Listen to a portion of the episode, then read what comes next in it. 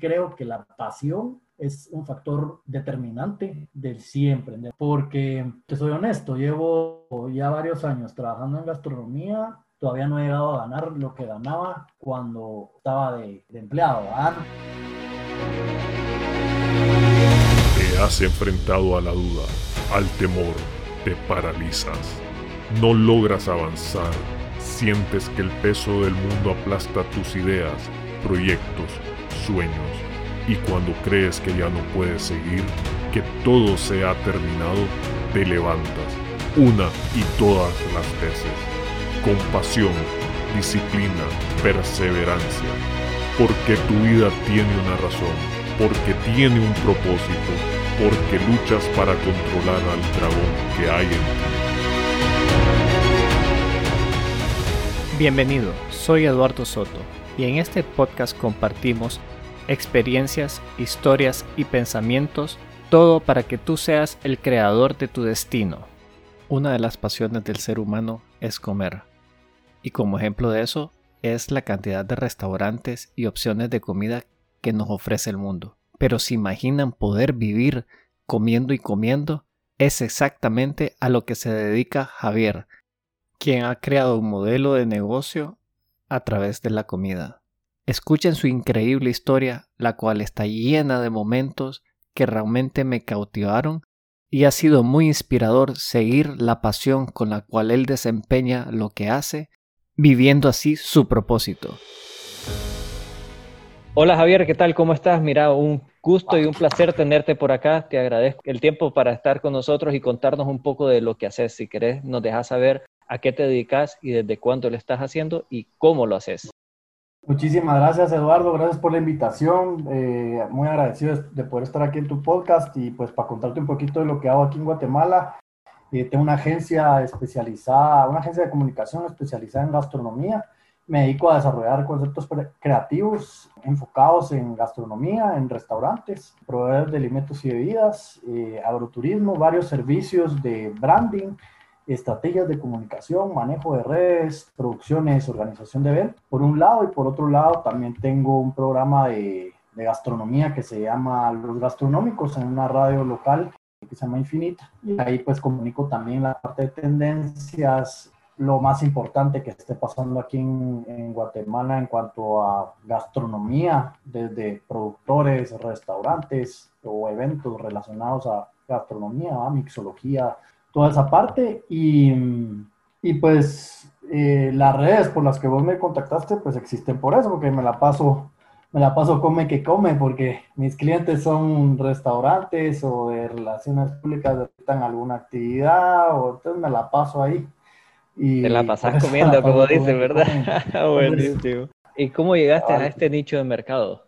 Pues mira, empecé hace siete años con mi hermano que pusimos un catering. Él es cocinero, entonces él diseñaba los menús y yo me encargaba de la organización y la imagen del catering. Después pusimos un restaurante. De ahí nos, digamos que ahí empezó, de ahí nos dividimos. Pasé yo a un medio gastronómico, ¿verdad? Un medio de comunicación gastronómico que estaba empezando también en el boom donde Guatemala estaba pues realmente explotando en todo el tema gastronómico, nuevos restaurantes, nuevos conceptos, un montón de necesidades y ahí pues yo me encargaba de las relaciones públicas y de la parte de, venta de pautas eh, y comunicación. Me gusta escribir también bastante, entonces ahí empecé como a ver el panorama más grande de la industria aquí en Guatemala y empecé también a ver otras necesidades que no estaban siendo cubiertas, ¿verdad? Entonces pues yo trabajé en este medio gastronómico dos años y siempre con la idea de, de emprender, tenía varias ideas de negocio y una era un canal gastronómico, otra era pues tener una productora, tenía varias, ¿verdad? Entonces que eso lo iba apuntando y apuntando y apuntando y por eso realmente formé una agencia de comunicación gastronómica, que era algo que no existía en su momento aquí en Guatemala, con la idea de, de poder apoyar a restaurantes que, por ejemplo, mirabas aquí un restaurante fine dining, que la comida en sus redes no apetecía o no tenía buenas fotos o no tenía buenos materiales. Entonces, por más que hicieras algún reportaje o una buena estrategia de comunicación, al llegar al, sitio, mm, no, no, no, no, te llamaba la atención. Entonces, habría, había que cubrir esa, esa necesidad. o pasaba mucho acá que el papá había empezó el restaurante hace 40 años y todo lo había empezado de boca en boca y no cree en Facebook y no cree en las redes sociales. Entonces la hija que estaba agarrando ahora el mercadeo estaba viendo cómo hacerle. Entonces había muchos temas en ese sentido. Había otro tema que era el emprendedor que estaba queriendo poner su restaurante y no sabía toda esa parte de desarrollo de marca, de branding. Entonces vi todas esas necesidades y así fue como formé la agencia sabiendo que no había otra especializada. Y eventualmente salió una oportunidad de tener un programa de radio también. Y así he estado evolucionando en cuanto a los conceptos creativos. ¿verdad? Yo me acerco con, con un restaurante o con un cliente y él me dice sus necesidades y yo desarrollo un concepto auténtico para esa persona. Entonces, realmente no es que tenga yo un listado de precios, por decirte así, ¿verdad? Sino dependiendo de, de cuál sea la necesidad, eso es lo que, lo que desarrollo. Como hace poco te compartí una experiencia que, que hice ahí con varios patrocinadores. Entonces están esos, esas dos formas, ¿verdad? Me dijiste que trabajabas en una agencia y diste este paso a independizarte. ¿Ese paso salió natural o la pensaste o hubo algún momento ahí que vos dijiste, no, esto definitivamente es lo que quiero hacer? O sea, ¿qué te motivó en el fondo dar ese paso? Porque no todo el mundo viene y dice, ah, mira, me pongo mi agencia y, vamos para adelante, ¿verdad? Sí, sí, no, por supuesto que no.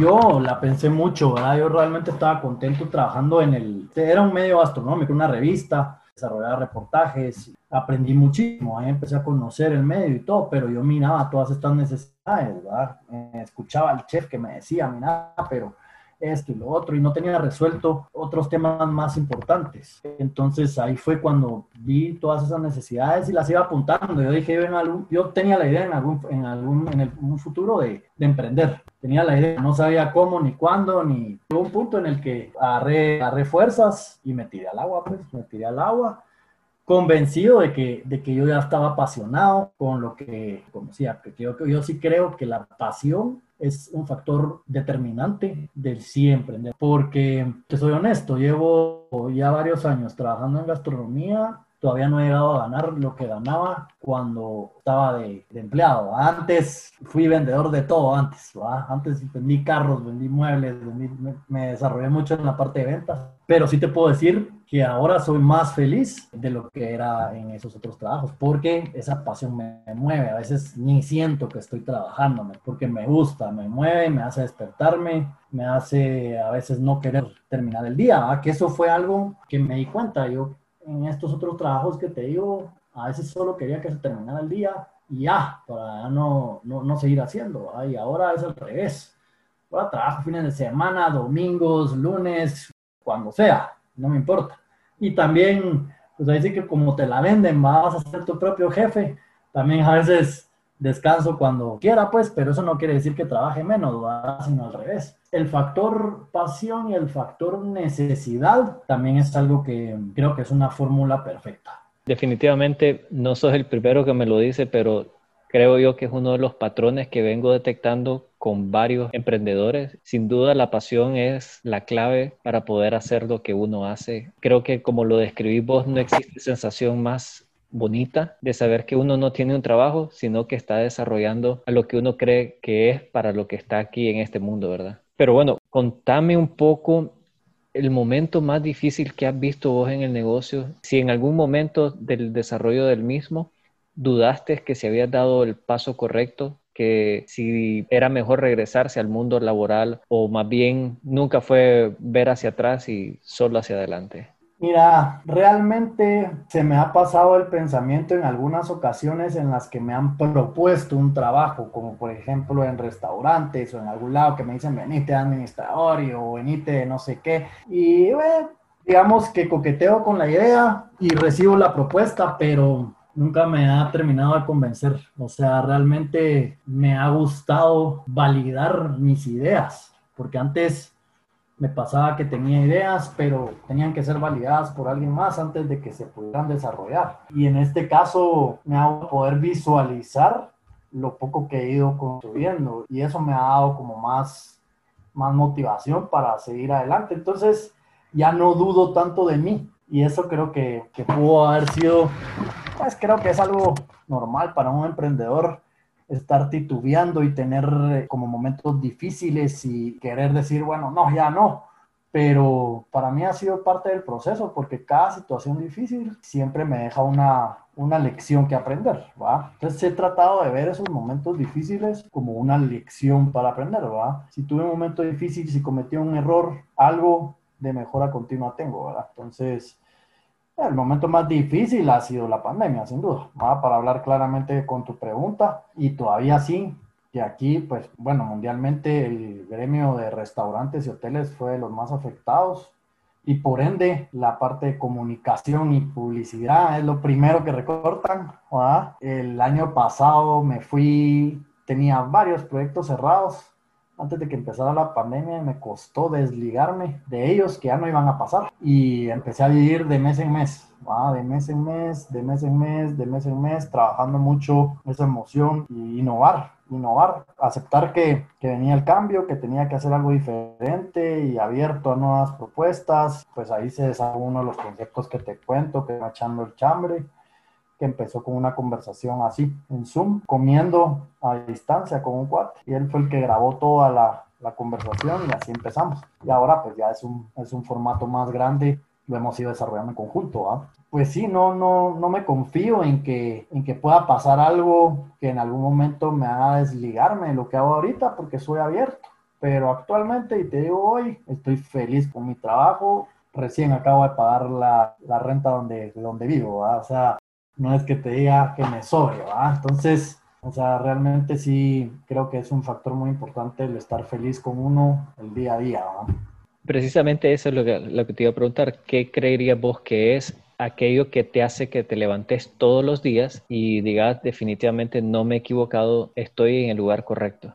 Pues mira, en mi caso, yo soy una persona algo inquieta, nunca me gustaron los horarios de oficina, digamos que tu trabajo eh, va, o sea, no, no es algo que, que, que, me, que, me, gustaba porque yo me paraba a hablar por teléfono a vuelta, no porque quieto, soy una persona que sí me gusta estar entre la gente, es un factor muy importante, actualmente pues organizo eventos, tengo que estar convocando personas en la parte eh, rutinaria, ese era otro factor, ¿verdad? que todo fuera igual, los días son iguales y no me gustaba tampoco. Actualmente hoy puedo estar en una finca como acabas de ver y mañana estoy en un restaurante fine dining y otro día estoy pescando en la playa, otro día estoy conociendo sobre el proceso de la mozzarella. Mis días son diferentes, mis proyectos y propuestas son diferentes cada mes y el tener ese espectro de la agencia me hace tener ese dinamismo. El viernes pues estoy en un programa de radio, es tan diferente todos los días que me encanta. Y eso no quiere decir que no tenga una estructura o una agenda que seguir, pero, pero me gusta que cada día es nuevo y me gusta desarrollar, que alguien desarrollar proyectos como este de agroturismo y buscar esos patrocinadores y vender mi idea y descubrir, descubrir cosas nuevas, que hacer, todo ese tipo de cosas realmente me mueve. Y me mueve pensarlas y me mueve visualizarlas ya hechas. Como las pensé, no quiere decir hablando desde un tema de control, sino a veces no me la creo, digo, no puedo creer que así lo visualicé y así fue, ¿va? Y siempre considerando imprevistos y demás, ¿va? Pero fíjate que el, no sé, o sea, mi propósito de, vida o mi propósito de, de darme todos los días, me cuesta definirlo en una sola palabra, pero, pero solo me encanta lo que hago. Yo definitivamente siento a medida que vas hablando esa, pasión por lo que haces, de descubrir nuevas cosas, de descubrir nuevos proyectos y ayudar. Siento eso en vos, ¿verdad? Que esa parte de contribuir a la vida de alguien más de manera positiva está sin duda dentro de tu propósito, que tal vez no lo podamos como decimos, sintetizar en una oración, pero definitivamente estás apasionado por lo que haces. Y ahí es donde me lleva al punto que te conversaba. Yo creo que todos tenemos un dragón o varios dragones dentro de nosotros. ¿Cuál creerías vos que es el dragón con el que mm. más te cuesta luchar? Uy, un dragón, vamos a ver, que el con el que más me cuesta luchar, tal vez podría ser, digamos que algo que he trabajado muchísimo, que me cuesta todavía, es la paciencia. Pero no sé si eso podría ser, considerarse como un dragón. A veces quiero los resultados ya, ¿verdad? Y, y, realmente el haber emprendido me ha ayudado. Que hablábamos de la pandemia, te digo que yo por un momento sí me imaginé pidiendo comida en un comedor social, ¿verdad? Y, y era puro drama en mi cabeza. Entonces sí me cuesta a veces esa parte de, de no hacerme caso, de decir, hoy estoy bien, hoy no tengo ningún problema, hoy no está pasando nada, tengo mucho que agradecer y los, las cosas se van a ir dando en el camino. Entonces, digamos que esa cabeza podría ser un, un dragón, ¿va? Y reducir cada vez más, digamos que ahora me considero una, una persona positiva y que trato de, de, de, realmente tener esa comunicación positiva, pero uno de mis miedos que podría considerarse un dragón es, es el negativismo, ¿no? no dejar que un pensamiento negativo, sea cual sea, me destruya, me cohiba, me paralice. Que, que, eso es lo que hacen al final eh, los pensamientos y emociones positivas. ¿Qué digo negativas? En el pasado tuve eh, problemas de depresión en algún momento, cuando no tenía como un sentido de vida muy claro y no quería hacer nada. Me da miedo regresar a eso. Y sé que la actitud positiva ha sido clave en esto pero tengo mis bajones también de vez en cuando. En esos días de la pandemia, fueron dos días que no salí de mi cama y que no, y, reaccioné rápido, porque hubiera podido en otros años pasar una semana ahí, sin hacer nada. Pero gracias a Dios fue un fin de semana también y lo que hice fue no, no puedo pasar todavía más. Empecé a escribir todo lo que se me venía a la mente. Entonces esa reacción ¿va? y estar consciente. Pero sí son cosas que tengo que estar trabajando constantemente, ¿va? que son temas de pensamiento, pues. Y ahí es donde te quería preguntar que si implementabas o tenés algún ritual en particular que lleves a cabo para volverte a poner de pie. Digamos que, pues, ritual como tal, no tengo, pero sí tengo algunas herramientas que, que trato de no perderlas, ¿verdad? Por ejemplo, el agradecer todas las noches, ¿verdad? Esto no estoy hablando específicamente de, de un tema religioso, pero sí agradecer, porque eso hace que, que todo lo que creo que necesito o me hace falta, realmente no me hace falta. No agradecer lo que tengo, eso me ayuda bastante. Hacer ejercicio es eh, para mí, sobre todo desde un mundo donde tengo que ser creativo y desarrollar esa parte, el hacer ejercicio no solo, no por el tema físico ni superficial, y trato de que se quede de esa forma, sino por el tema de esta liberación de endorfinas y que yo sé que ayudan con el pensamiento positivo. Si llevara una bitácora de las buenas ideas que me han salido estando afuera corriendo o en una elíptica o haciendo ejercicio, te diría que tal vez las mejores ideas en un 90% han sido durante el ejercicio o después. Es impresionante. Y también ayuda a liberar estrés. Entonces, son herramientas que trato de no descuidar y de estar llevando a cabo todo el tiempo porque sé que eso me mantiene bien. Entonces, cuando dejo de hacer todo eso, ahí trato de estar vigilante, ¿va? Y de no, de regreso, de regreso, no perder el hábito, ¿va? ¿Y tenés alguna frase en particular con este tema que veo que el practicar de gratitud que te menciones a vos o, o son, no hay una frase en particular que ocupes como decimos de ancla, arrancas tu proceso de gratitud con alguna frase en particular? Pues eh, agradecer mi día, ¿verdad? Agradecer mi día, más como una oración, ¿verdad? Pero sí no hay una frase particular. Sí hay una frase particular que, que le ha vuelto más como un propósito de vida, que es eh, mejora continua, ¿verdad? que es el Kaizen, que sé que mm, eso me, me, libera también eh, de la prepotencia, de la ambición desmedida o de, o de factores que no quisiera que pudieran dominarme, ¿verdad? Sino realmente mantenerme desde un punto de vista más humilde y de que siempre estoy dispuesto a aprender y que siempre va a haber algo que puedo mejorar o que puedo descuidar y volver a... Entonces, mejora continua como que encierra un montón de esos y esos propósitos que quiero pues, siempre eh, practicar.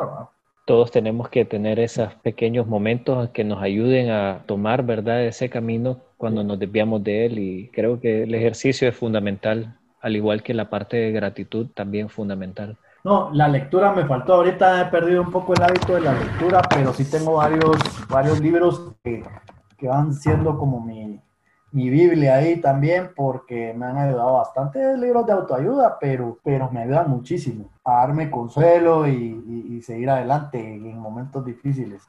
Entonces sí, la lectura también es una herramienta que actualmente he descuidado, pero sí. En un lugar leí que los cuatro hábitos que le llaman Keystone Habits, que son los hábitos medulares que transforman la vida, es la lectura, como bien lo decís, escribir, el ejercicio y cocinar. ¿Sabíamos eso? Ahí está, puchicas, hago todo. Haces Bien, todo. Hombre. completo. Sí. ahí, de ahí sí escribo también. Ah, sí, sí, sí, ese es el blog, ¿verdad? Buenísimo, sí, te ayuda mucho a pensar. Y el otro es la meditación. Pero bueno, no, está, está bastante completo. Bueno, Javier, mira, yo te agradezco, ¿verdad? Todo el tiempo, el haber compartido con nosotros tu experiencia de vida, la forma en que la has abordado todo el tema del negocio y cómo te has desarrollado personalmente. Si la gente quiere saber a dónde comer ahí en Guatemala, ¿qué nos recomendás? Ay, Dios, aquí, mira, pues, pues, bueno, primero agradecerte, Eduardo, por el paso y todo, y por la apertura ahí de, de conocernos, qué gusto, de verdad. Y segundo, aquí en Guatemala es impresionante la cantidad de restaurantes y lugares que hay, ¿verdad? O sea, sí me cuesta cuando alguien me pregunta cuál es tu lugar favorito porque depende, primero depende del antojo y segundo, hay tantas opciones, ¿verdad? En categorías. Tenemos muchos chefs haciendo y desarrollando, reinterpretando recetas antiguas y convirtiéndolas en arte. Tenemos eh, mucho de, cocina internacional, pizzerías artesanales, todo el tema artesanal está muy, muy, muy metido ahora y realmente hay buenos, buenos, buenos restaurantes en Guatemala. Ay Dios, me gustaría que mejor me escriben y, decirles cuál, dependiendo de los antojos, porque... Así, como, como, decir, como es el el comenzar hay que buscar la cuchara, ¿verdad? Ah, exactamente, ah, como, es el sapo es la pedrada, en Guatemala. También, sí. yo, queriendo hacer una analogía gastronómica. Más gastronómica, cabal, sí. No, muy bien. Y bueno, pues, para ir cerrando, ¿a dónde te encuentran? Porque yo ya sé por dónde, ah. pero ellos no saben. En, en Instagram estoy como come guion bajo eh, que come, ¿verdad? Come que come, arroba come que come echando el chambre, también arroba echando el chambre. Si quieren ver también el, el, programa de radio, también se puede escuchar en línea, los gastronómicos por Radio Infinita, 100.1. Y mis personales, que es Javier La Infiesta, también a las órdenes para cualquier cosa. muchísimas gracias, No, hombre, muchísimas gracias a vos, Eduardo. Encantado de estado aquí conmigo. Yo nunca hubiera pensado que se podía vivir comiendo y comiendo y que este fuese un modelo de negocio del cual uno pueda vivir.